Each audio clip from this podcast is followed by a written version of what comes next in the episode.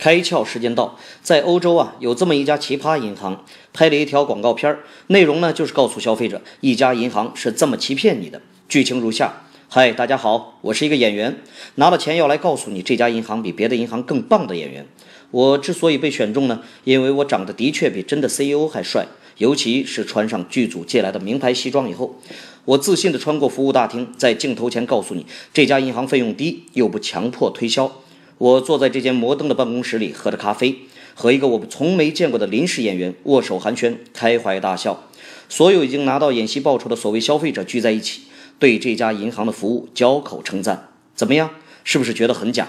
的确，我的感觉和你一样。可所有的银行都这样标榜自己。